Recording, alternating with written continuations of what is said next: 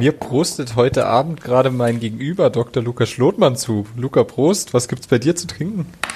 Ich habe tatsächlich äh, aus unserem Ärztebüro, da haben wir eine kleine Heineken-Zapfanlage, Heineken hier sitzen.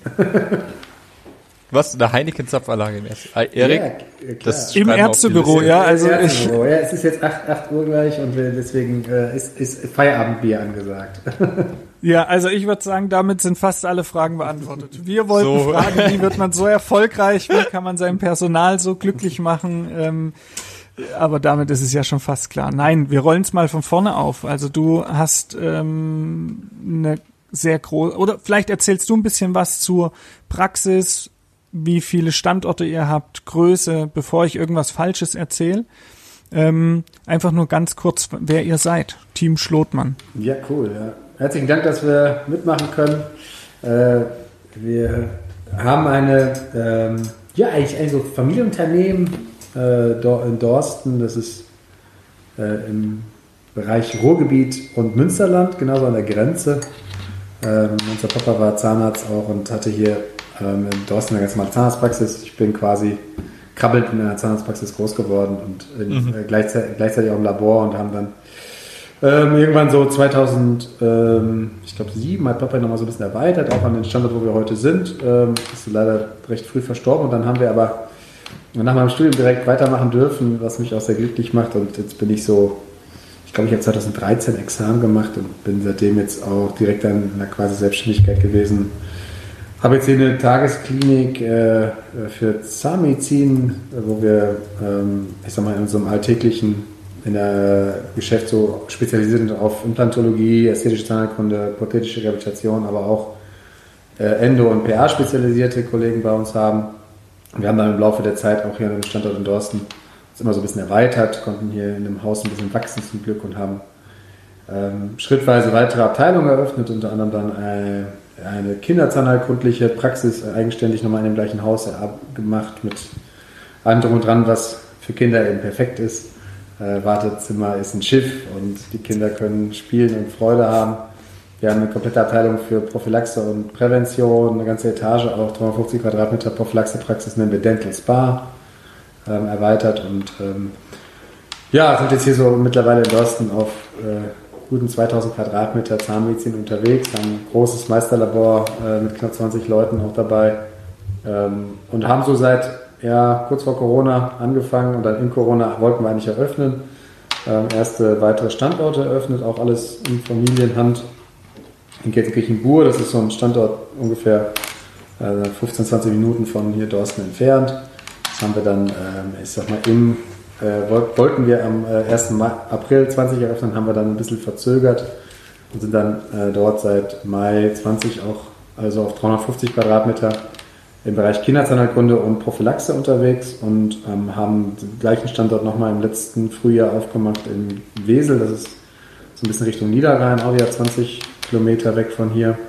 Ähm, und ähm, ja, so sind wir aktuell auf drei Standorten mit einem Mutterschiff und äh, zwei sogenannten Satelliten, wie wir es nennen, unterwegs äh, mit ungefähr knapp 140 Mitarbeitern. Mhm. Erweiterten jetzt äh, ganz just äh, im Spätsommer, Herbst auch noch um eine ja, coole Ergänzung, eine Hausarztpraxis, die wir noch dazu genommen haben und jetzt auch genau. Allgemeinmedizin machen, um quasi Patienten noch ganzheitlichere Behandlungsmethoden auch zur Verfügung zu stellen. Alles so mit dem Ziel, äh, für Patienten immer irgendwie Mehrwert zu kreieren und irgendwie nochmal uniquere, coolere äh, Behandlungen auch möglich zu machen ähm, und gleichzeitig auch noch bessere Medizin machen zu können. Ja. Genau, also so bin ich auch auf euch aufmerksam geworden. Wir haben es gerade schon mal kurz besprochen gehabt. Ich habe euch schon relativ lange jetzt äh, auf Instagram, Social Media quasi gefolgt und ihr wart da schon Vorreiter. Also so zusammen mit Q64 wart ihr die, die da am präsentesten auf jeden Fall waren und auch von der ganzen Ausgestaltung und gerade Kinderzahnmedizin war ich sehr beeindruckt damals. Korrigier mich, wenn das falsch ist, aber da wart ihr mit Q64 auf jeden Fall so die ersten, die wirklich mit so einem Boot als Wartezimmer und wirklich den Kindern quasi wie einen halben Spielplatz da geboten haben. Also richtig spezialisiert darauf. Ne? Ähm, das hatte mich sehr beeindruckt. Deshalb freue ich mich, dass wir heute so ein bisschen drüber quatschen können. Und wir können an der Stelle ja einmal erwähnen, dass äh, du auch schon mal einen Podcast mit Christian Henrici gemacht hast. Da hast du so ein bisschen mehr auf deinen Werdegang ähm, das, den, den Fokus gelegt und wir heute wollen ein bisschen was zur Gestaltung, Organisation, Abläufe und ähnliches quasi mal fragen. Also das, was wir jetzt als Kollegen, äh, was uns so ein bisschen unter den Fingern juckt, rauszufinden. Sehr gerne, sehr gerne. Also wir haben äh, grundsätzlich hier eine sehr offene Kultur. Ich habe viel auch wachsen können als junger Zahnarzt in Selbstständigkeit. Ich war 25, 26, als ich war, selbstständig war und äh, hatte sehr viel Ehrgeiz, sehr viel äh, Mut äh, und ein bisschen Talent vom lieben Gott und meinem Vater geschenkt bekommen und ähm, habe dann angefangen, einfach mit viel Arbeitsfleiß und harten, langen Arbeitstagen äh, die Sachen zu entwickeln. Und dabei war eins für mich super entscheidend, deswegen habe ich auch gesagt, dass ich mich freue, das mit euch zu machen. Ähm, ich hatte einfach Leute, die schon coole Erfahrungen gesammelt haben, gewisse Sachen ausprobiert haben und irgendwie auch nicht nur als immer alles positiv beschrieben haben, aber vor allem mit einer ganz tollen, offenen, ehrlichen Kommunikation mit mir unterwegs waren. Ähm, und das waren so Leute, natürlich haben wir die heute so von der Praxisgröße und dem Erfolg vielleicht so ein bisschen überrannt, aber trotzdem würde ich die heute als Wegbegleiter und Mentoren auf diesem Weg beschreiben. Hm. Äh, und deswegen äh, finde ich es umso cooler, auch jetzt in so einem, in so einem äh, Ambiente von jungen Leuten, die so ein bisschen nach vorne gehen wollen, auch irgendwie einen Teil dazu beizutragen, dass man mit offenen, ehrlichen Dingen aus der Praxis äh, vielleicht auch Leute noch erfolgreicher macht. Ja? Total ja, spannend. Also ich glaube, Mentoring ist tatsächlich so ein Thema, ne? Wenn man da jemand findet, der auch gewillt ist, einem was beizubringen, was ja nicht selbstverständlich ist ähm, heutzutage oder wie es meine Erfahrung wiedergegeben hat, ich glaube, da kann man viel, wirklich viel mitnehmen und auch viel sich an Entwicklung sparen. Also ich mhm. hatte einen Chef in der letzten Stelle, der zu mir gesagt hat, hätte er das Wissen, was er jetzt hat, wäre zehn Jahre schneller an der Stelle gewesen, wo er jetzt ist. Und äh, hat es auch immer so ein bisschen, wir haben uns gut verstanden, mir so als, du kannst ja da mal einsteigen und Mentoring und dann hast du einen, der weiß, wie es läuft und so. Das ist nur deshalb auseinandergegangen, weil ähm, ich Oralchirurgie unbedingt jetzt machen wollte. Aber ich fand es ganz spannend. Also, dass man Leute hat, die einem schon mit Erfahrung was beibringen können. Und ich nehme das auch dankend an, muss ich sagen. Das merkt man ja in der Zahnmedizin auch immer wieder. Erfahrung macht doch viel aus, ne? Also man kann sich viel aneignen und viel lesen und lernen und machen und am Schluss ist die Erfahrung schon das Entscheidende. Ja, aber auch gleichzeitig muss man sagen, in der Zahnmedizin, und das finde ich auch ziemlich äh, geil an der Zahnmedizin, ähm, du kannst auch äh, hier so viele coole Studien durchlesen und so viele coole äh, Paper und, und irgendwelche Fortbildungen reinziehen. Du musst es auch machen, ne? Das heißt also, mhm. das denke ich, ist so auch eine der großen Learnings ja aus allen Dingen in der fachlichen Zahnmedizin und dass du die Dinge häufig wiederholt auch getan hast und einfach auch mal deine Fehler gemacht hast, äh, kommst du nicht voran und du musst einfach immer wieder auch, auch übrigens jemand, der schon, äh, so wie ich jetzt, weiß ich nicht, 1000 Plantate pro Jahr macht und das auch ein paar Jahre schon machen darf, ich muss immer noch wieder auch einen Misserfolg haben, um wieder auf meine Guidance zu kommen, um meine Leitplanken auch fachlich ja, zu sortieren. Ja, hier und da wird man mal irgendwo zu schnell, dann merkt man wieder, wenn was schief geht, dass du wieder ein bisschen mehr Zeit nehmen musst und das sind also Dinge, die Zahnmedizin in schönerweise immer direkt Feedback. Ne? Also wir sind ja in einem mhm. Fach unterwegs, in dem man auch echt durch, durch Misserfolg sehr tolle Feedbacks bekommt. Äh, und auch das ist das, was... Äh, das ist schön äh, gesagt. Äh, äh, ja, auch was Geiles auf eine Art und Weise ist, so sehr wie es uns natürlich logischerweise auch die Kraft kostet, uns graue Haare macht und den, den Zahnarzt nicht ja. zu dem, dem am längsten lebendsten Menschen der Welt werden lässt.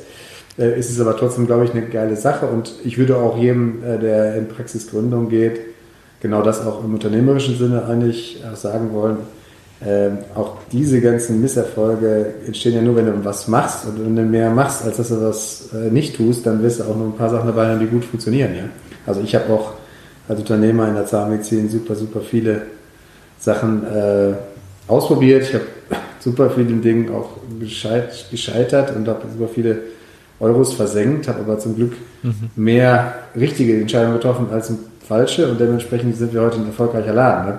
Das ist ja auch nicht nur geprägt von, von nur perfekten Entscheidungen, sondern auch von Dingen, die man ausprobiert hat und nicht geklappt haben, aus denen wir dann unsere Learnings gezogen haben und versucht haben, äh, Dinge besser zu machen für Unterne fürs Unternehmen. Ähm, und das ist in der Zahnmedizin wie in einer Unternehmung, Zahnarztpraxis, eigentlich finde ich ziemlich analog zu sehen. Und wenn man das so als Kultur mitnimmt, kann man, glaube ich, auch noch vorankommen. Deswegen also bei all dem Mentoring, gehört auch das Tun dazu. Das wäre so meine Meinung. Wir mhm. machen hier logischerweise eins, dass junge Zahnärzte auch ganz schnell ins Tun dürfen und gar nicht zu viel auch äh, irgendwie glauben, dass es alles ein riesengroßes Mysterium ist, Zahnmedizin zu können. Und das würde ich auch allen jungen Leuten, die jetzt eine Zahnarztpraxis gründen, auch sagen, macht's einfach und es wird erfolgreicher. Mhm. Ähm, können wir vielleicht bei den Fehlern ganz kurz mal einsteigen? Ich finde, das ist ein spannendes Thema. Ihr seid jetzt kein, kein so kleines Team, wie wir gehört haben. Wie geht ihr mit Fehlern um? Habt ihr konkret irgendwas, um, um Fehler Herr zu werden, um, um das, ja, weiß ich nicht, nachzubesprechen, zu verfolgen, schauen, wie man Fehler vermeidet? Auf unterschiedlichen Ebenen oder ist es bei euch also wie lebt ihr QM in dieser Struktur? So könnte man es vielleicht auch. Äh, ja, weiß sagen. ich nicht. QM ist, ist. Ja, also QM ist ein so eigenes Thema. Ich denke, QM ist also nicht das perfekte Thema für so Fehlerkulturfragen. Deswegen verstehe ich eure beiden Fragen grundsätzlich trotzdem richtig. QM soll ja eigentlich äh, alles so gut dokumentieren und so gut planen, dass quasi Fehler nicht mehr passieren, was natürlich im Alltag nicht klappt. Deswegen ist so ein QM-Handbuch auch was Wichtiges und muss auch stehen haben, weil sonst kann ja keiner nachlesen, wie er etwas tun soll. Grundsätzlich muss ich gestehen, ist QM für mich als Unternehmer, äh, der in fünf, sechs Jahren jetzt dann diese Klinik hier aufgebaut hat, eigentlich ein trotzdem sehr belangloses Thema, weil das muss dabei sein. Äh, mir geht es aber mehr darum, dass man wirklich im Alltag versucht, äh, eine Kultur zu kreieren, in der man eigentlich an Fehlern wächst. Also auch ähm, das ist so ein Thema, was ich als eine super große Schlüsselthematik für eine erfolgreiche Zahnarztpraxis halte. Denn wir sind einfach da wieder bezüglich dieser ganzen vielen kleinen Fehler, die uns ja offenbart werden. Ähm, das hast du ja anders, als wenn du jetzt beim Aldi sitzt äh, und irgendwie Obst einräumst und dann ist irgendein äh, Apfel, der falsch liegt, äh, da, dann merkst du am Abend ja nicht, ob ein Apfel zu wenig verkauft worden ist. Ne? Äh, bei uns ist es so, dass wir röntgen und wir Kontrollen machen und irgendwelche Sondierungstiefen erheben und irgendwelche Kronenränder messen. Das heißt, wir haben ja mega viele Feedbacks. Deswegen ist ja diese, diese Fehleraffenbarung so hoch. Ja? Und mhm. dementsprechend, glaube ich, muss eine Zahnarztpraxis einfach unglaublich gut ähm, eine Kultur haben in sich, in der Fehler äh, ein Teil des Weges sind. Ne? Also das muss ich auch sagen. Also ob jetzt im fachlich zahnärztlichen oder im, im Unternehmen selbst, also ob jetzt irgendein Prozess, wie man Patienten anspricht oder ob jetzt irgendeine äh, Terminierung nicht perfekt war oder irgendwas äh, im Bereich der Marketingmaßnahmen nicht so lief, wie man das sich wünscht. Ja, das sind ja immer Momente, wo eigentlich grundsätzlich die größte Chance da ist. Und wir versuchen eine Fehlerkultur zu leben, in der die Fehler eine ganz, ganz tolle Chance sind. Ja, also äh, die beste Chance sind, um Entwicklung zu kreieren. Das heißt also, wir erklären auch jedem einzelnen Mitarbeiter, dass es quasi absolut erlaubt ist, Fehler zu machen. Ähm, nur nicht die Wiederholung von Fehlern ist etwas, was erlaubt ist. Das heißt also, äh, wir, wir gehen ganz intensiv auch auf kleine Fehler ein. Wir, wir debattieren darüber, wir gucken, ob es ein individuelles Problem ist oder halt ein systematisches, weil ganz häufig hängen auch an Fehlern äh, nicht individuelle mhm. Themen, sondern eigentlich das im organisatorischen oder an der Art und Weise, wie bestimmte Prozesse aufgestellt sind, einfach noch Verbesserungen möglich wären. Und äh, genau da setzen dann häufig auch unsere Managementsysteme so an, dass wir eigentlich versuchen, äh, ich sag mal, immer wieder aufkommende Fehler irgendwie andersartig umzustrukturieren, dass die jetzt gar nicht mehr aufkommen können. Ähm, aber die Kultur dahinter ist es entscheidend, dass erstmal ein Fehler nichts Schlimmes ist, weil das Schlimmste, was passiert ist, dass Fehler vertuscht werden in einer Praxis, äh, dass Fehler irgendwie auch mit Angst besetzt sind, weil Angst macht keinen Menschen besser, sondern nur schlechter. Das heißt also, diese Idee, dem jungen Assistenzarzt zu sagen, wie es passiert jetzt, dass du den Zahn perforierst bei einer Endo und das ist Teil deines, deines, deines Weges äh, und dieser eine Patient. Das darf nicht passieren, ja. Ja, es, es passiert natürlich. es passiert ja selbst mit einem Neurologen, der das schon äh, tausende Male gemacht hat und, und mhm. äh, die Kultur aber in sich zu tragen, dass das dein persönlicher Weg ist, um aus diesem Fehler zu lernen und damit einhergehend nach diesem einen Menschen, der leider für dich, von dir einen Schaden bekommen hat, aber ganz, ganz vielen tausend Menschen auch Gutes zu tun. Das ist ja leider das, wie wir wissenschaftlich auch über Zahnmedizin denken können. Ja, das heißt also, und das gilt ja in allen anderen Bereichen, deswegen ist es etwas, was einfach enttabuisiert werden muss. Also das ist das, was wir hier auch ganz intensiv machen, also bei den Zahnärzten, jungen Zahnärzten, die wir ausbilden, aber auch bei allen anderen Mitarbeitern bis hin zu einfachsten Mitarbeitern, äh, äh, die jetzt erstmal ganz stupide Dinge vielleicht tun. Auch da ist es wichtig, dass die wissen, dass wir nicht böse sind, wenn was schief geht. Ähm, und ähm, ich glaube fest daran, dass das eigentlich so auch eine der großen Schlüssel ist, warum wir auch so erfolgreich sind und auch so viele Mitarbeiter da haben, die auch richtig Bock haben, mit uns gemeinsam nach vorne zu gehen. Ne? Hm. Also da schließt, glaube ich, gleich eine ganz spannende Frage an. Um diese Größe zu haben, um so erfolgreich zu sein, braucht man ein motiviertes Team, die auch ein bisschen diese, das Ziel und die Philosophie teilen. Und damit tun sich ja doch viele, auch kleinere Praxen schon schwer überhaupt Personal zu finden, dass das Ganze mitträgt, mitzieht, motiviert und engagiert ist. Ähm, und dann noch bei euren Öffnungszeiten und ähnlichem stelle ich mir das manchmal schwierig vor, wenn ich die Diskussion bei uns mitkrieg. Vielleicht kannst du uns mal erklären oder mit uns drüber reden, wie motivierst du deine Mitarbeiter? Wie sind vielleicht auch vor, vorneweg vielleicht eure Strukturen aufgebaut? Gibt es Abteilungen? Gibt es Zuständigkeiten? Also muss es ja geben in der Größe. Weil du kannst dich ja jetzt nicht mehr um jeden persönlich täglich kümmern, sonst kommst du ja gar nicht mehr zum Behandeln, oder? Ja klar, also ich denke, dass, dass Motivation erstmal trotzdem auch in jedem Einzelnen sitzt, aber wenn die Grundsettings äh, nicht passen, ja, dann ist halt niemand motiviert. Also man sagt immer so, dass intrinsische, extrinsische Motivation, äh, da ist es immer, die, die, die, die Hard Facts, die müssen stimmen. Also es, es, muss stimmen, dass Menschen genug Kohle verdienen. Äh, also jemand, der äh, kein Geld verdient, der ist erstmal auch nicht motiviert, nach meiner Meinung. Also wir versuchen, um ein Beispiel zu sagen, allen Mitarbeitern hier richtig, richtig gute Gehälter zu bezahlen, äh, weil das von meiner Meinung nach auch ein elementarer Faktor ist, damit einfach ist natürlich die Grundversorgung eines Menschen einfach so ist, dass er happy ist und dafür gehört auch, um ehrlich zu sein, einfach Geld dazu, dass du einfach äh, dir bestimmte Dinge für deine harte Arbeit auch leisten kannst. Ähm, aber grundsätzlich ist die wichtigste Teil der Motivation eines Mitarbeiters, dass er Entwicklungschancen sieht, nach meiner Meinung, innerhalb des Unternehmens. Also dass er einfach das Gefühl hat, er geht nach vorne und das ist sind wir ja, wir sind ja so ein Laden, der einfach sagt, jeder kann nach vorne gehen, vom Azubi zur Managerin, äh, geht, geht hier alles so in die Richtung. Ähm, und dann ist es quasi individuelle Aufmerksamkeit und Wertschätzung. Ne? Also das heißt also, dass einfach jeder Einzelne, ich sag mal, sich gehört fühlt, äh, auch an Themen mitarbeiten kann, mit Spracherechte hat, äh, niemals das Gefühl hat, dass er quasi fremdgesteuert wird, sondern eigentlich auf Art und Weise seinen Arbeitsplatz auch mit gemeinsam mit uns kreiert. Ähm, und da sind wir dann eigentlich an dem Punkt, der auch zu dem, dem mal passt, was du, was du da fragst. So, aber ich glaube fest daran, dass man einfach immer die passende Organisationsstruktur für die Anzahl von Mitarbeitern haben muss. Also wir haben das ehrlich gesagt recht pingelig äh, geplant, ähm, wie wir ähm, quasi einfach nur ganz banal Zeit für jeden einzelnen Mitarbeiter kreieren. Ne? Weil Führung äh, ist vor allem in Zeit zu definieren, die man für den Menschen hat. Mhm. Und mhm. Äh, Wertschätzung kannst du sicherlich auf dem Flur auch geben und indem du mal kurz fragst, wie geht's dir? Aber echte Wertschätzung heißt, dass du dich wirklich mit Menschen auseinandersetzt, den du führst und weißt, wie es ihm gerade geht und weißt, ob er irgendein privates Problem hat, oder du dem helfen kannst und er weiß, ob der irgendwo gerade Ängste entwickelt, weil er irgendeine Sache nicht so gut kann, wie er eigentlich sich das selbst wünschen würde, dass du ganz individuell auf ihn eingehen kannst. Und deswegen muss die Organisationsstruktur einfach passen. Ne? Das heißt, die, die, die Größe eines, einer, einer, eines Unternehmens ähm, definiert, wie viele Menschen für Führung da sind. Ähm, und, und dementsprechend haben wir das einfach auch so aufgebaut. Ne? Also wir haben halt verschiedenste Abteilungen, verschiedenste Ebenen, auch wie, wie Dinge halt in Führungsebenen aufgeteilt sind, äh, recht, recht durchdacht, aber gleichzeitig auch recht easy und ohne jetzt ganz abgefahrene Hierarchien. Also hier ist auch jeder Azubi immer noch mit mir jeden Tag zusammen und quatscht mit mir und hat keine Probleme. Das heißt, also, wir sind jetzt kein Laden von geschlossenen Türen, sondern eben schon also auch, dass man zusammen agiert. Aber jeder weiß, wer für wen verantwortlich ist und weiß auch, wo er hingehen muss mit einer Sorge. Ne?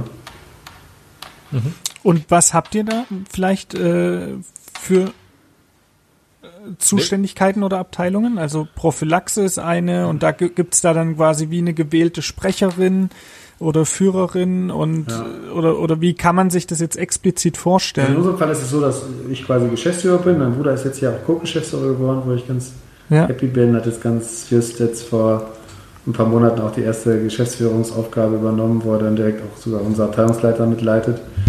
Wir haben also quasi diese Geschäftsführung als Ebene äh, und dann haben wir, ähm, ich sag mal so, äh, Stabstellen kann man es kann nennen. Das sind, würde ich jetzt äh, Service-Stabstellen bei uns intern nennen. Das sind quasi interne Dienstleistungspositionen. Das umfasst einmal unser Marketing, äh, mhm. wo wir quasi auch eine eigene Marketingabteilung intern haben. Und das ist äh, die Joelle und Luzi. Ihr kennt Luzi, äh, ist quasi ihre Mitarbeiterin. Luzi ist äh, auch eine Azubine. Also wir bilden auch im Bereich äh, Werbekommunikationsfachfrau, Fachmann aus. Ähm, mhm. Das äh, ist dann als nächste äh, Stabstelle ähm, der Bereich so, ich sag mal, Finanzwesen, Legal ähm, und ähm, ja, ein Teil der Unternehmensentwicklung und, und, und interne Beratung. Ganz enger, enger Freund von mir, mein eigentlich bester Schulfreund, der dann eigentlich Unternehmensberater werden wollte oder war und dann merkte, das ist nichts und eigentlich jetzt so einer unserer Schlüssel auch für den großen Erfolg war, weil ich seit ja jetzt schon dann ja, fünf Jahren, sechs Jahren einen, einen quasi BWLer an meiner Seite habe, der so meine rechte Hand ist ähm, mhm. und dementsprechend sehr, sehr professionell jetzt, äh, ich sag mal, hier interne Prozesse weiterentwickelt, aber auch mhm. ähm, irgendwelche Excels baut, um irgendwas besser noch Daten, Data-driven zu machen. Äh, dann haben wir eine Unternehmensstelle für Stabstelle für Personaldienstleistungen, also wir haben quasi interne Personalabteilung, die quasi aber nicht im Sinne einer hierarchischen Struktur, sondern eben als Stabstelle agiert und damit eine Dienstleistung für dann die hierarchischen Teamleiter ist. Das heißt also, Sardini macht quasi, ja, die macht die Verträge, die kümmert sich darum, dass die Personalprozesse funktionieren, unterstützt auch in kritischen Momenten mit äh, Mitarbeitern. Irgendwer ist schwanger und das ist ein bisschen kritisch und dann unterstützt sie die Teamleiter, dass sie quasi die richtigen Entscheidungen treffen. Ähm, bauen wir auch als Abteilung noch auf, wird auch wahrscheinlich mal einen Mitarbeiter noch bekommen. Aber jemand für Facility, auch ein ganz engen Freund von uns, äh, auch BWLer, der mit integriert ist. Ähm, mhm. Der macht so Facility-Sachen, äh, aber auch die ganze Software- und Digitalisierungsprozesse in der Praxis. Also das ist in so einem System ja auch eine wahnsinnige Sache. Also wir haben bei Solutio unser System, mit dem wir quasi die Praxissoftware machen, 80 Clients. Das ist absoluter Wahnsinn, wie viel Aufwand dahinter steckt. Ähm, und der macht noch ein bisschen auch unser Prozesscontrolling. Ähm, und ähm, ansonsten ist es dann so, dass wir dann eine Unternehmensentwicklungsstabstelle haben und dann haben wir quasi so die hierarchischen Stab, äh, Teamleitung. Das ist nicht mehr jetzt eine Stabstelle, die quasi nur intern Dinge tut, sondern dann quasi die hierarchischen Teamleitungen. Und da ist dann quasi eigentlich, um ehrlich zu sein, für jede einzelne Abteilung, ich sag mal jetzt ähm, Assistenz äh, der Erwachsenenzahnheilkunde, ähm, da sind jetzt, ich weiß gar nicht, wie viele Leute angesiedelt. Ich denke mal 15, 20 Leute, die die Mädels da führen. Es sind auch zwei, drei Teamleitungen, die sich dann die Mitarbeiter aufteilen. Wir versuchen eigentlich nicht viel mehr als fünf bis zehn Mitarbeiter pro Führungskraft zu haben. Deswegen gibt es zum Beispiel bei der Assistenzteamleitung quasi drei Assistenzteamleiter. Das ist quasi Abteilungsleitung bei uns als Synonym. Mhm. Die haben dann wirklich auch zum Beispiel hierarchische Verantwortung, also geben dann unsere Arbeitsanweisungen an die Mädels weiter, arbeiten mit die aber aus, haben ähm, die gesamte Personalverantwortung inklusive Stellenausschreibung, inklusive Vorstellungsgespräche, inklusive Gespräche, die die bezüglich Gehaltsentwicklung oder auch persönlicher Entwicklung mit den Mitarbeitern thematisieren. Und dann hat das, ich sag mal, von Prophylaxe bis hin zu äh, Labor etc. quasi über diese Teamleiter das sind so äh, ja, eine Menge Leute. Und dann entwickelt sich jetzt daraus quasi so eine nächste Führungsebene, logischerweise ab einer gewissen Größe, wo dann quasi die Standorte nochmal wieder auch Standortleiter bekommen für die jeweiligen Abteilungen. Und ähm, das entwickelt sich so ein bisschen weiter, immer mit dem Ziel, so ich sag mal, 5 bis 15 Leute nicht zu überschreiten. Ja, das ist ein bisschen variabel. Und Pro Ebene dann genau, quasi. Äh, Ebenen sind aber so, dass wir da auch versuchen, so, so flach wie gerade möglich zu bleiben. Das heißt also, auch da ist jetzt nicht zu verstehen, dass das quasi bedeutet, dass wir innerhalb dieser Abteilung dann irgendwie Barrieren kreieren, sondern es ist halt barrierefrei und Kommunikation darf auch kreuz und quer gehen.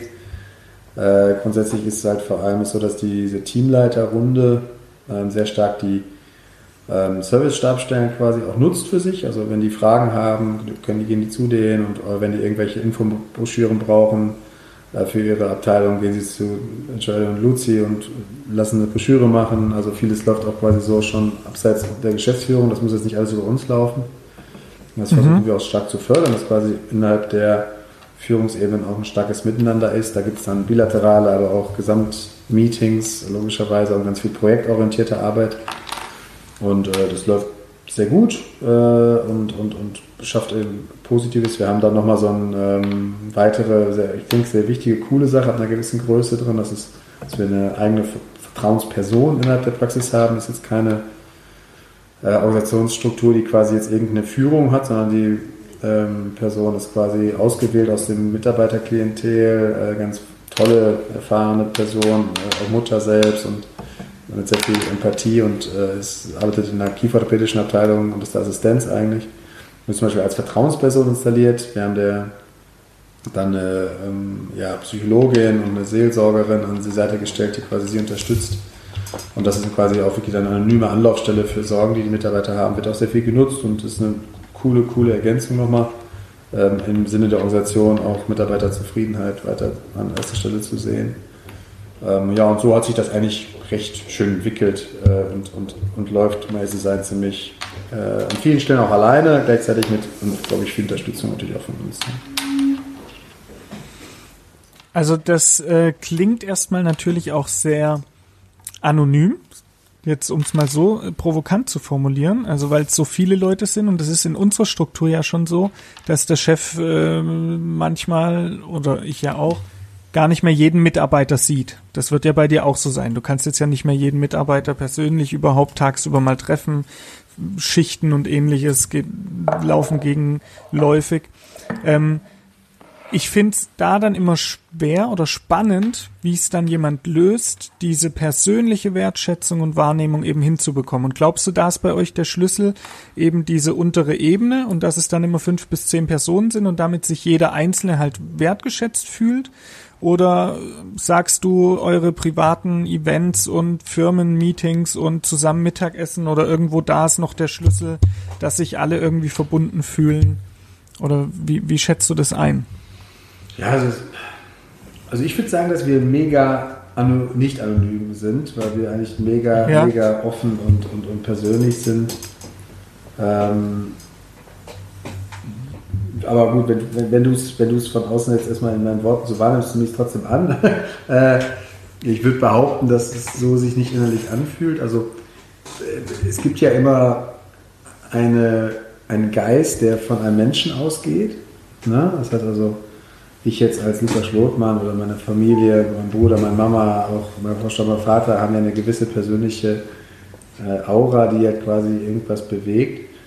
Ähm, ich habe schon immer das für das Ziel gehabt, ähm, dass wir, ich sag mal, aus einem Personenverhältnis irgendwie auch einen Unternehmensgeist kreieren. Ne? Also dass quasi diese Sache größer wird als ein Mensch. Und ähm, damit einhergehend würde ich sagen, dass, dass jeder Einzelne, egal jetzt in welcher Art und Weise er für uns arbeitet, Teil dieses Unternehmensgeistes ist. Also das hört sich jetzt vielleicht ein bisschen pathetisch an, aber meine ich tatsächlich genauso, wie ich sage. Dementsprechend würde ich empfinden, dass auch unser Hauptziel ist, dass eben eine Sache, dass man mich jetzt nicht mehr sieht, ne, nichts mhm. damit zu tun hat, dass man sich nicht 100% angekommen und zu Hause fühlt in diesem Unternehmen. Mhm. Das ist also eine Sache, die davon geprägt ist. Wir haben uns ja bewusst dazu entschlossen, auch, auch jetzt nicht einen Weg mit Investoren zu diesem Zeitpunkt zu gehen. Also es war eine ganz bewusste Entscheidung und wird auch jetzt äh, unser Weg sein für die nächsten Jahrzehnte, dass wir quasi als Familie sagen, das ist unser Baby und das ist unsere Entwicklung. Und dementsprechend wünsche ich mir auch, dass jeder Teil dieser Familie ist, auch wenn die Familie mittlerweile halt nicht mehr Lukas Schlotmanns Familie ist, sondern halt die Team Schloti-Familie, die halt weit mehr als ich bin äh, ist. Und äh, das ist etwas, was ich schon glaube fest, dass wir das möglich machen können. Ähm, wir entwickeln aber trotzdem auch Konzepte, äh, um diese persönliche Bindung zu verlieren. Das muss ich auch sagen. Also es ist zum Beispiel jetzt so, dass ähm, wir weiterhin ja auch äh, Geschäftsführeraufgaben zwischen meinem Bruder und mir verteilen und zum Beispiel dadurch jetzt gerade auch ermöglichen können, weil mein Bruder quasi die Standorte, äh, wo in Bur und Wesel, die halt quasi also die Kids Clubs mit den äh, Dental Spa Standorten, die übernimmt er jetzt quasi gerade als Geschäftsführer Verantwortung und damit einhergehend ähm, konnten wir es möglich machen, dass quasi die Standortleiter auch direkt an einen Geschäftsführer reporten, was ich ganz cool finde. Also das heißt also, das ist zum Beispiel so, dass wir eigentlich sehr stark versuchen, auch nochmal wieder eine enge Bindung an, an, an einen direkten Schlotmann auch, auch zu schaffen, sodass auch die Mitarbeiter wesentlich mehr Schlotmann persönlich betreut werden. Ergänzend ist es so, dass es dann so Konzepte gibt, wie dass wir jetzt im nächsten Jahr äh, jeden, das ist zweiten, jeden vierten Freitag äh, so einen Kaminabend machen, oben bei uns im neuen äh, Haushaltspraxis. Der neue Haushaltspraxis hat quasi in der Badezimmer einen eigenen Kamin und da kannst du so warten, so ein bisschen wie bei Q64 und äh, da laden wir jetzt quasi dann äh, jeden, jeden zweiten Freitag oder was äh, immer fünf bis zehn Mitarbeiter ein, die dann mit uns da so einen schönen Abend verbringen und äh, auch wirklich ein bisschen Personal Time jetzt mit, mit einem Schlotmann, jetzt in Person auch mit mir äh, haben. Weil das ist zu diesem Zeitpunkt möglich und deswegen können wir es auch coolerweise möglich machen. Deswegen ist es tatsächlich so, dass wir zum Teil wirklich körperlich versuchen, Präsenz zu zeigen, aber ich glaube fest daran, dass es eigentlich nicht sein muss, weil ähm, das Unternehmen stärker ist als, als diese eine Person. Ne? Mhm. Sehr schön. Und ähm, wie sieht die Suche nach neuen Mitarbeitern aus oder wie stellt ihr fest, wer passt ins Team, wer passt gut zu uns? Entscheiden das dann die, die jeweiligen Teams, wo der Mitarbeiter dann rein, rein soll, reinwachsen soll oder wie sieht das bei euch aus? Ja, schöne Frage. Also ich, das passt, passt auch zu dem Thema. Also, ähm, ich habe früher immer alle, alle Personalbewerbungsgespräche selbst gemacht, wollte immer alle sehen und wollte auch entscheiden, eigentlich wer für uns, für uns passt. Ähm, ich bin heute total dankbar dafür, dass ich verstanden habe, dass ich das viel schlechter entscheiden kann als andere. Ne? Das ist das äh, Team, genau, ja. Genau, genau. Das heißt also, das, das, das, das passiert idealerweise immer ähm, auf, der, auf der kleinsten Ebene, wo es wirklich darum geht. Ja? Das heißt also, umso mehr man, glaube ich, wenn die Praxis ein bisschen wächst, versteht, dass äh, man selbst gar nicht mehr die perfekte Entscheidung im Kleinen treffen kann, weil man die gar nicht mehr so gut kennt. Umso erfolgreicher wird man, glaube ich. Das heißt also, wir, wir versuchen sehr stark da äh, auch immer in den kleinsten Zellen alles äh, in die richtige Bahn zu lenken. Dementsprechend sind da die Abteilungsleiter dann in Vollverantwortung, auch die Stellenausschreibung zu machen. Ich gucke mir die an und ich kriege die auch reported und nehme nehm die ab einmal, aber normalerweise mische ich mich da nicht ein. Ich definiere zwar, wann wir wo was brauchen, so, aber das läuft alles über, äh, ich sag mal, auch so größere Berechnungen und so, wann wir wo was nötig haben. Aber manchmal ist es auch so, dass Mitarbeiter zu mir kommen und sagen, sie können sich vorstellen, dass wir gegebenenfalls ein paar Ausfälle haben dass uns ein, zwei Leute anstellen, obwohl es jetzt vielleicht gerade nicht passt ins, ins Budget, aber weil wir glauben, dass vielleicht mehr ausfällt wegen Schwangerschaft etc. Und dann äh, gucken wir uns an und dann sagen wir, okay, coole Idee, machen wir. Und dann schreiben die aus und dann machen die Vorstellungsgespräch oder die suchen sich das dann alles aus und wir haben so ein digitalisiertes System, wie wir quasi Bewerbung machen. Ziemlich coole Sache. Lohnt sich wahrscheinlich erst mal einer gewissen Größe, aber macht mega Sinn, dass man so eine Recruiting-Software irgendwie hat also eine Karriereseite auf seiner Homepage halte ich für sehr wertvoll, dass man einfach auf der Homepage quasi irgendwie die Möglichkeit hat, die Stellen auszuschreiben. Wir arbeiten mit einer Software namens Softgarden, sehr, sehr coole Nummer, wo man quasi auf, seiner, auf seinem Handy, auf den Apps ähm, quasi einstellen kann, welche Stellen man hat. Die sind dann automatisch auf der Homepage. Ähm, man kann digital sich äh, bewerben als jemand, der sich bewerben möchte. Die Stellenausschreibungen sind dann gleichzeitig auch auf allen Portalen, wo man möchte, auch dann gestreut. Sobald du die okay. quasi mhm. in deiner PC-Desktop-Version quasi eben rauslöscht, sind es auf der Homepage auch raus, sind es auf allen Portalen raus. Man hat also nicht mehr dieses Geflatter von, von Anzeigen. Ähm, das ist eine tolle Sache, gibt es jetzt verschiedene Softwares. Äh, wir verwenden Softgarden. Ähm, gibt auch andere Software, das Personio ist noch eine sehr namhafte, auch sehr gute Software dafür. Und mhm. äh, das schreiben die Mitarbeiter dann aus, wir kontrollieren das und dann sehen wir quasi äh, auch, wer was für Vorstellungsgespräche bekommt. Das, äh, in, in, in Softguard wird das dann quasi alles dokumentiert. Die Vorstellungsgespräche werden quasi einmal so protokolliert. Ich kann die dann einmal mir angucken. Ich kann auch dazu Stellung nehmen, Kommentare setzen. In der Software mache ich alles mit dem Handy. Ich bin so sehr handyaffin und kommentiere dann die Sachen über die, Software, über die App. Und dann ähm, werden mir die Mitarbeiter nochmal vorgestellt, die neu dazukommen. Manchmal gucke ich es mir auch an nochmal, je nachdem, was für eine Stelle. Und dann ähm, ist es eigentlich eher eine Sache, die aus dem Team entschieden wird. Also wir machen zum Beispiel auch so, um ein Beispiel zu sagen, wenn jetzt mhm. irgendwie für einen Zahnarzt speziell nochmal jemand gesucht wird, ich sag mal so, ein Assistenzarzt wird jetzt übernommen und wird angestellter Zahnarzt, dann kriegt man normalerweise bei uns ein zweites Behandlungszimmer ähm, mit einer weiteren Assistenz dann, die dann natürlich auch angestellt werden muss. Und äh, im Normalfall wünschen wir uns natürlich, dass dann das bestehende Team, also Zahnarztassistenz, auch bestehen bleibt ähm, und dann sich auch gemeinsam einen neuen Mitarbeiter aussucht, der mit ins Team kommt. Das heißt also, die Stellenausschreibung für die neue Stelle wird dann sogar in Mikroteamform äh, kreiert. Das heißt also, es wird dann quasi der Zahnarzt und die bestehende Assistenz gefragt, hey, was für eine Person stellt euch denn vor? Wollt ihr gerne jemanden mit Azubi haben oder wollt ihr jemanden Erfahrenes haben? Wie sollte die Person sich fachlich auch eigentlich sortieren wollen? Und dann wird die Stellenausschreibung auch so ungefähr schon beschrieben und dann werden auch die Vorstellungsgespräche und vor allem die, ich sag mal so, Schnuppertage äh, wie man sie nennt. Probearbeiten darf man das nicht nennen, weil dann müsste man es vergüten. Äh, die Schnuppertage mhm. werden dann quasi auch schon in dem Team, quasi, wo die Person für gesucht wird, auch schon sortiert. Sodass auch wirklich, die, wo es wirklich darum geht, ist dann. Ich habe so viele Leute angestellt, wo nachher meine Mitarbeiter meinen, was war das denn für eine scheiß Entscheidung, die anzustellen, sodass ich eigentlich heute äh, alles äh, nicht immer dann für das, wo es auch wirklich nachher umgeht, auch dann sortieren lasse. Ja. Okay.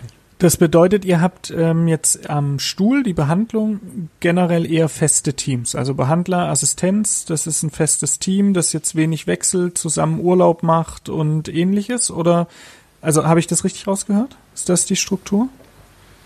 Das ist also der, der, das Ziel, ja. Also wir haben das Ziel, dass ja.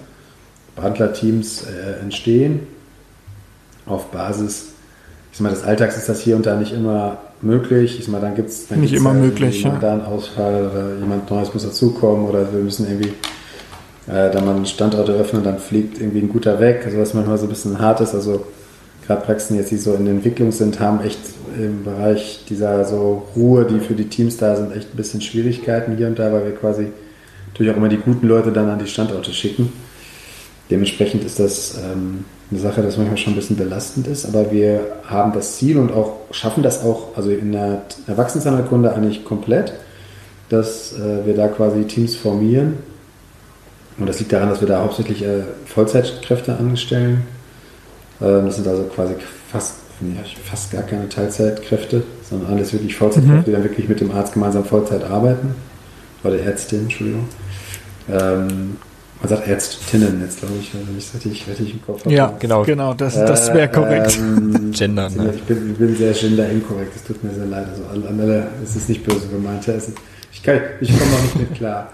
Ähm, aber auf jeden Fall ist es so, dass wir das halt als Ziel haben. Hier und da muss das auch ein bisschen wechseln. Aber für alle ist es schöner, wenn man sich aufeinander einspielt, wenn man auch an gemeinsamen Teamzielen arbeitet. Also das ist etwas, was wir ganz stark auch äh, machen, dass man quasi auch kleine Mikro-Team-Meetings macht dann für das Assistenz- und Ärzteteam, was dann quasi zusammen agiert. Also mhm. ja, wir, wir mhm. machen das zum Teil auch so, dass Zahntechniker, Verwaltungskräfte äh, da auch noch in diese Teams so ein bisschen mit Einfluss nehmen. Also so Mikroteambildung ist schon etwas, was auch in so großen Praxen, ich glaube, eine sehr große Bedeutung hat. Und mhm. ähm, das ist etwas, was auch absolutes Ziel ist. In der Erwachsenenzahlkunde recht easy umzusetzen, in der Kinderzahlkunde ein Ticken schwieriger, weil da bist du hast du das ein bisschen mehr auch ähm, Teilzeitkräfte, weil du idealerweise auch ein paar ja. Mütter, Mütter äh, eingestellt hast, so die ja. können mit den Kindern besonders cool umgehen, weil sie sich ein bisschen noch besser auskennen als jetzt nur junge Mädels.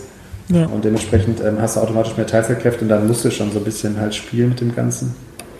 Ähm, und ähm, damit einhergehend ist das aber trotzdem so, dass auch da Teambildung jetzt immer mehr da ist. Das heißt also in der Phase, als wir die Praxen, die Kinderzahnarztpraxen aufgemacht haben, ähm, merken wir auch, dass dieses starke, die starke ähm, Flexibilität untereinander in Teams echt ein bisschen zu Schwierigkeiten berufen, vorgerufen hat. Deswegen ist es aktuell auch äh, so, dass wir immer mehr so Teambildung, Mikroteambildung auch da schaffen.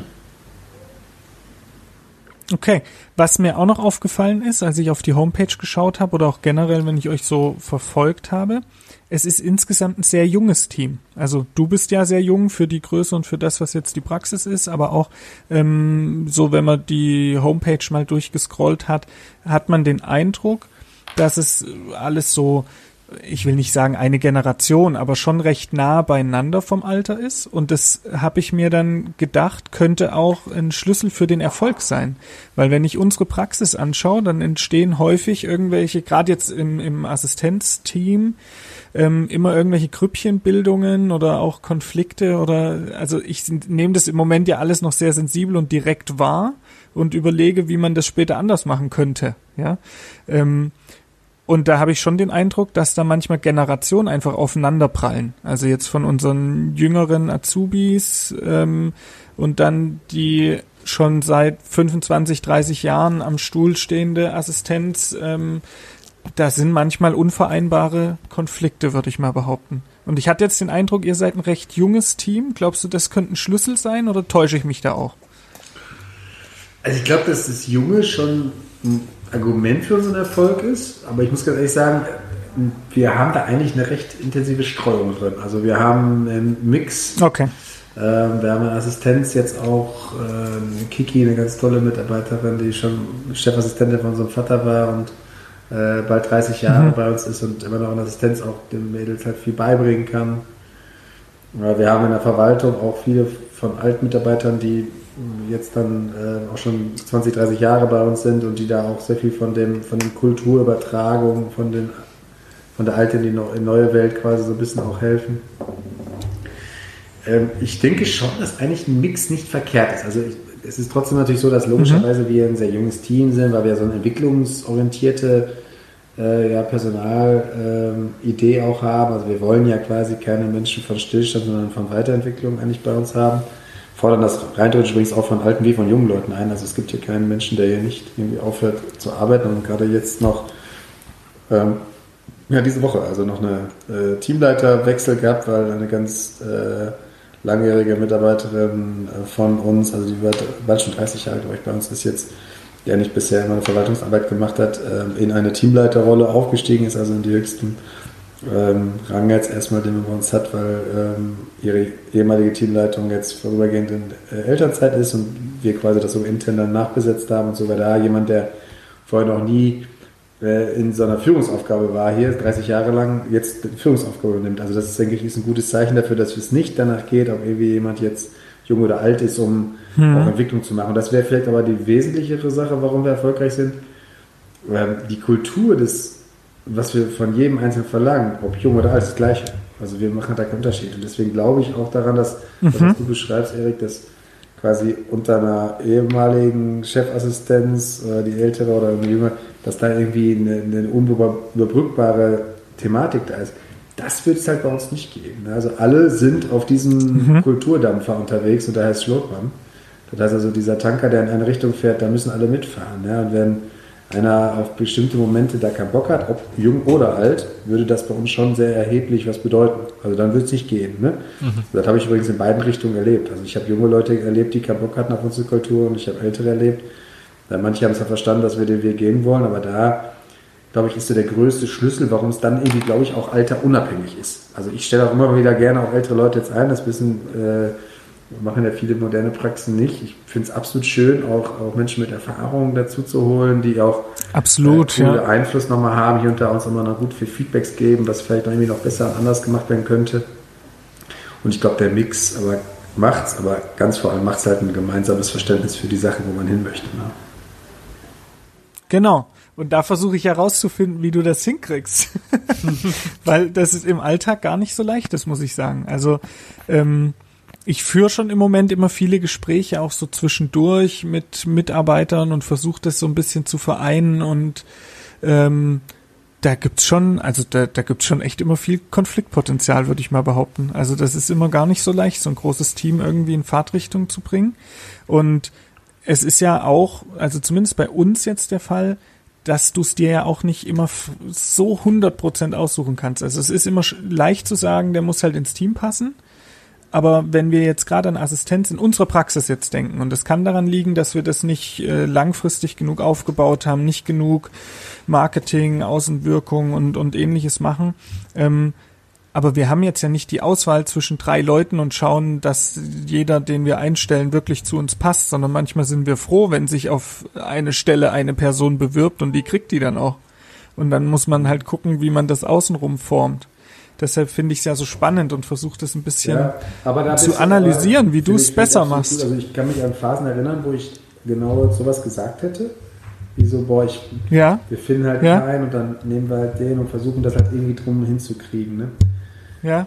Würde ich als einen meiner größten Fehler beschreiben. Ne? Also ich. Ähm, okay. Wir machen heute eins, egal wie prekär die Situation auf Personalseite ist, egal wie sehr es hoffnungslos ist, dass wir irgendwie überhaupt weitermachen können, ohne jetzt eine Anstellung, wenn eine Person nicht wirklich 100% passt, und da meine ich jetzt äh, ehrlich gesagt 0,0, ob er irgendwas kann, fachlich. Ja? Das ist mir eigentlich ehrlich gesagt völlig ja, scheißegal. Ja. Dann würde ich es anstellen. Menschlich, ja. Nur um Personal Fit. Also heißt quasi, ein, ja. Mhm. wie passt sie jetzt in das Mikroteam, wo es gerade rein soll, wie passt es in die Gesamtkultur des Ladens?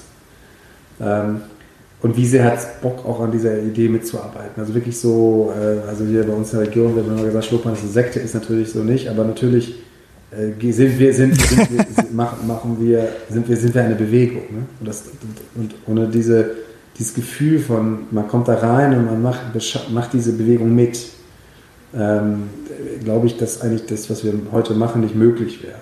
Und da ist wirklich eine einzige Person, die da eigentlich nicht reinpasst, manchmal für 20 Leute eine Katastrophe. Also das, Wahnsinn. Das so. Und wir haben, ja. habe das auch alles erlebt. Ich habe oft auch viel zu lange an Leuten festgehalten. Ich bin jemand, der wirklich ganz wenig rausschmeißt und wir haben ganz, ganz wenig mhm. Fluktuation, weil wir eher äh, Leute wirklich auch langfristig als Ziel an uns binden. Das ist signifikant wenig, äh, was, was auch an, an, Mitarbeitern dann nicht langfristig bei uns bleibt. Aber was ich eins als Fehler sehen würde, ist erstens Leute anzustellen, die nicht 100% passen menschlich und zweitens zu lange an diesen dann nicht passenden Leuten festzuhalten. Und deswegen würde ich halt ehrlich gesagt lieber eine Abteilung zumachen, bevor ich nochmal jemand Falsches reinnehmen würde. Das muss ich ganz klar sagen. Deswegen mhm. würde ich da an der Stelle für dich, für deine Praxis, wo du tätig bist, sagen, bessere HR-Marketing, äh, bessere Mechanismen, dass ihr quasi eine geile Arbeitgeber-Brand seid, also so äh, HR-Branding einfach mehr machen, nach außen erklären, wie geil ihr seid und wie coole Möglichkeiten es gibt äh, auch, äh, ja, ja, gut, die müssten dann auch da sein, das muss man ja dazu sagen. Aber, aber, aber, aber, die, also ich sag mal so, also ich höre hör das ja immer wieder und Leute sagen, wir kriegen keine Leute, kriegen keine Leute, kriegen Leute. Ich weiß jetzt nicht, ich bin jetzt, ich kann mir nicht vorstellen, dass wir hier im Ruhrgebiet in dem Schlaraffenland Deutschlands leben. Also ich vermute mal, dass nee. es hier auch so ist. Nee, nee, das wird schon äh, an euch ja, liegen. Also es, liegt, es liegt an jedem Einzelnen. Ne? Man muss einfach besser sein als die Leute mhm. bei sich in der Umgebung. Ja? Und wenn man äh, weiß, dass heute Personal rein wahrscheinlich der größte Schlüssel für Erfolg von jedem Unternehmen ist, muss man einfach einen Großteil seines Auf, seiner Aufmerksamkeit, aber auch einen Teil seines Marketingbudgets und all seiner äh, äh, sonstigen Gewinne einfach da rein investieren, äh, dass, es, dass, dass die Mitarbeiter richtig Bock drauf haben. Ne? Und äh, nur darüber funktioniert das nach meiner Meinung, das kenne ich auch nur von allen wirklich erfolgreichen Praxen, dass sie einfach unglaublich viel ähm, da rein tun. Also ich weiß das von Q64, ja, hast heute gerade schon mal beschrieben, den Namen eng befreundete Praxis von uns und äh, mhm. ähm, auch lange Zeit schon Wegbegleiter und, und Sparring-Partner. Ähm, ich war früher mal viel kleiner, jetzt habe hab ich langsam, jetzt sind wir so, dass wir uns auch auf Augenhöhe hier und da bewegen dürfen. Äh, aber grundsätzlich sind das halt enge, enge Bekannte mit einem ganz, ganz anderen Ansatz in der Zahnmedizin, machen komplett andere äh, Mechanismen, also wirklich ganz, ganz unterschiedlich. Aber an einer Stelle sind wir uns 100% gleich. Und das ist, dass wir unglaublich viel dafür tun, dass es unseren Mitarbeitern gut geht. Und da geht es jetzt nicht um irgendwelche fancy Partys und Reisen nur, sondern da geht es wirklich um innere Themen.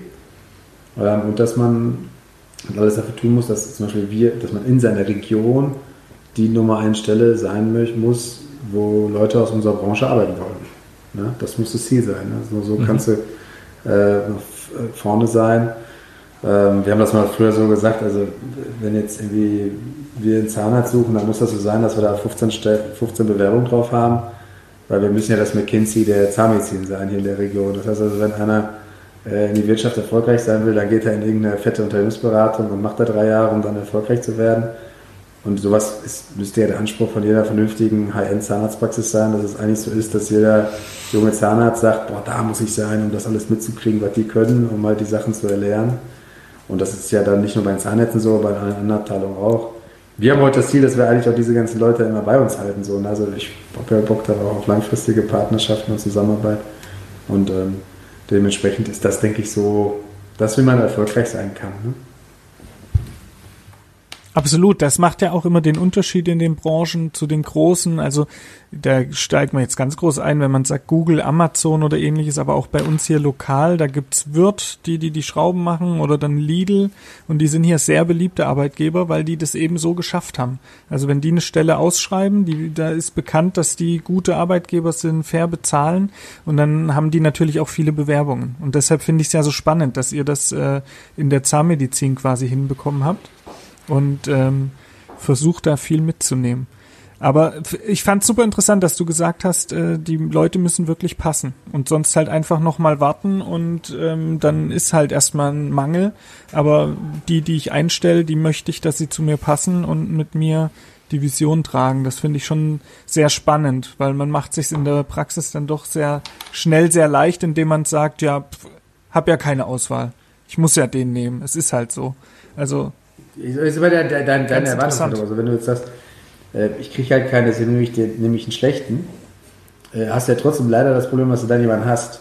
Weil man hast ja den Druck weg, jemand Gutes zu suchen. Also man macht sich ja da seine Sachen auch Okay. kaputt. Mhm. Ne? Also das ist immer so, äh, klar, kannst du jetzt im Leben auch irgendwie mit irgendwas zufrieden sein und dann hast du es ja auch gelöst. Äh, Sport dann aber ja nicht an, noch bessere Dinge zu erreichen. Ne? Also das also würde ich zum Beispiel an der Stelle so als einen kleinen Clou immer sehen. Ich versuche eigentlich immer einzumachen, mich mit einer Sache, die, mit der ich nicht zufrieden bin, eigentlich nicht zufrieden zu gehen. Ne? Und damit einhergehend irgendwie die nächsten Schritte zu machen. Ne? Und das kannst du ja alle fachlichen Dinge als Zahnarzt ja auch äh, nochmal zurückbrechen, aber das ist im unternehmerischen Sinne ein elementarer Faktor für Erfolg. Ja. Das ist einfach eine Sache, wo man ein komisches Bauchgefühl hat oder irgendwie sagt, boah, so 100% ist auch nicht. Dann machst du die Entscheidung und damit einhergehend bist du ja gar nicht unter Druck, auch wirklich die Sachen äh, dann noch zu schaffen, die du dir eigentlich vorgenommen hattest, also einfach so ein 100%-Ziel zu erreichen. Gleichzeitig hast du dann eins, das natürlich diese Fehlentscheidung dich auch ungefähr viel Kraft später kostet. Das heißt, es ist einfach so eine Lose-Lose-Nummer, nach meiner Meinung, warum wir sowas heute zum Beispiel machen. Aber ich habe es zu viel gemacht, deswegen kann ich das jetzt leichter sagen als, als, als früher. Aber ich habe auch das immer wiederkehrend, jetzt seit vielen Jahren schon nicht mehr, aber in meiner Anfangszeit habe ich genau diese Entscheidung immer wieder getroffen und das waren immer Fehlentscheidungen, weil die haben mich immer eingeholt. Ähm, die haben dann Unruhe gebracht, die haben viele ja, dann auch Personalthemen hat hervorgerufen, weil du, musst euch vorstellen, wir verbringen als, als Führungskräfte leider, leider, leider mit einem ganz kleinen Anteil unserer Mitarbeiter die meiste Zeit. Ja? Und das leider nicht für Unterstützung und nach vorne kommen, sondern um irgendwie Feuerlöscher zu spielen. Ne? Und ähm, das ist halt scheiße. Das heißt also, wir müssten ja eher Leute sein, die Feuer machen und es nicht löschen müssen. Das heißt, wir müssen ja die sein, die Leute nach vorne bringen und entwickeln.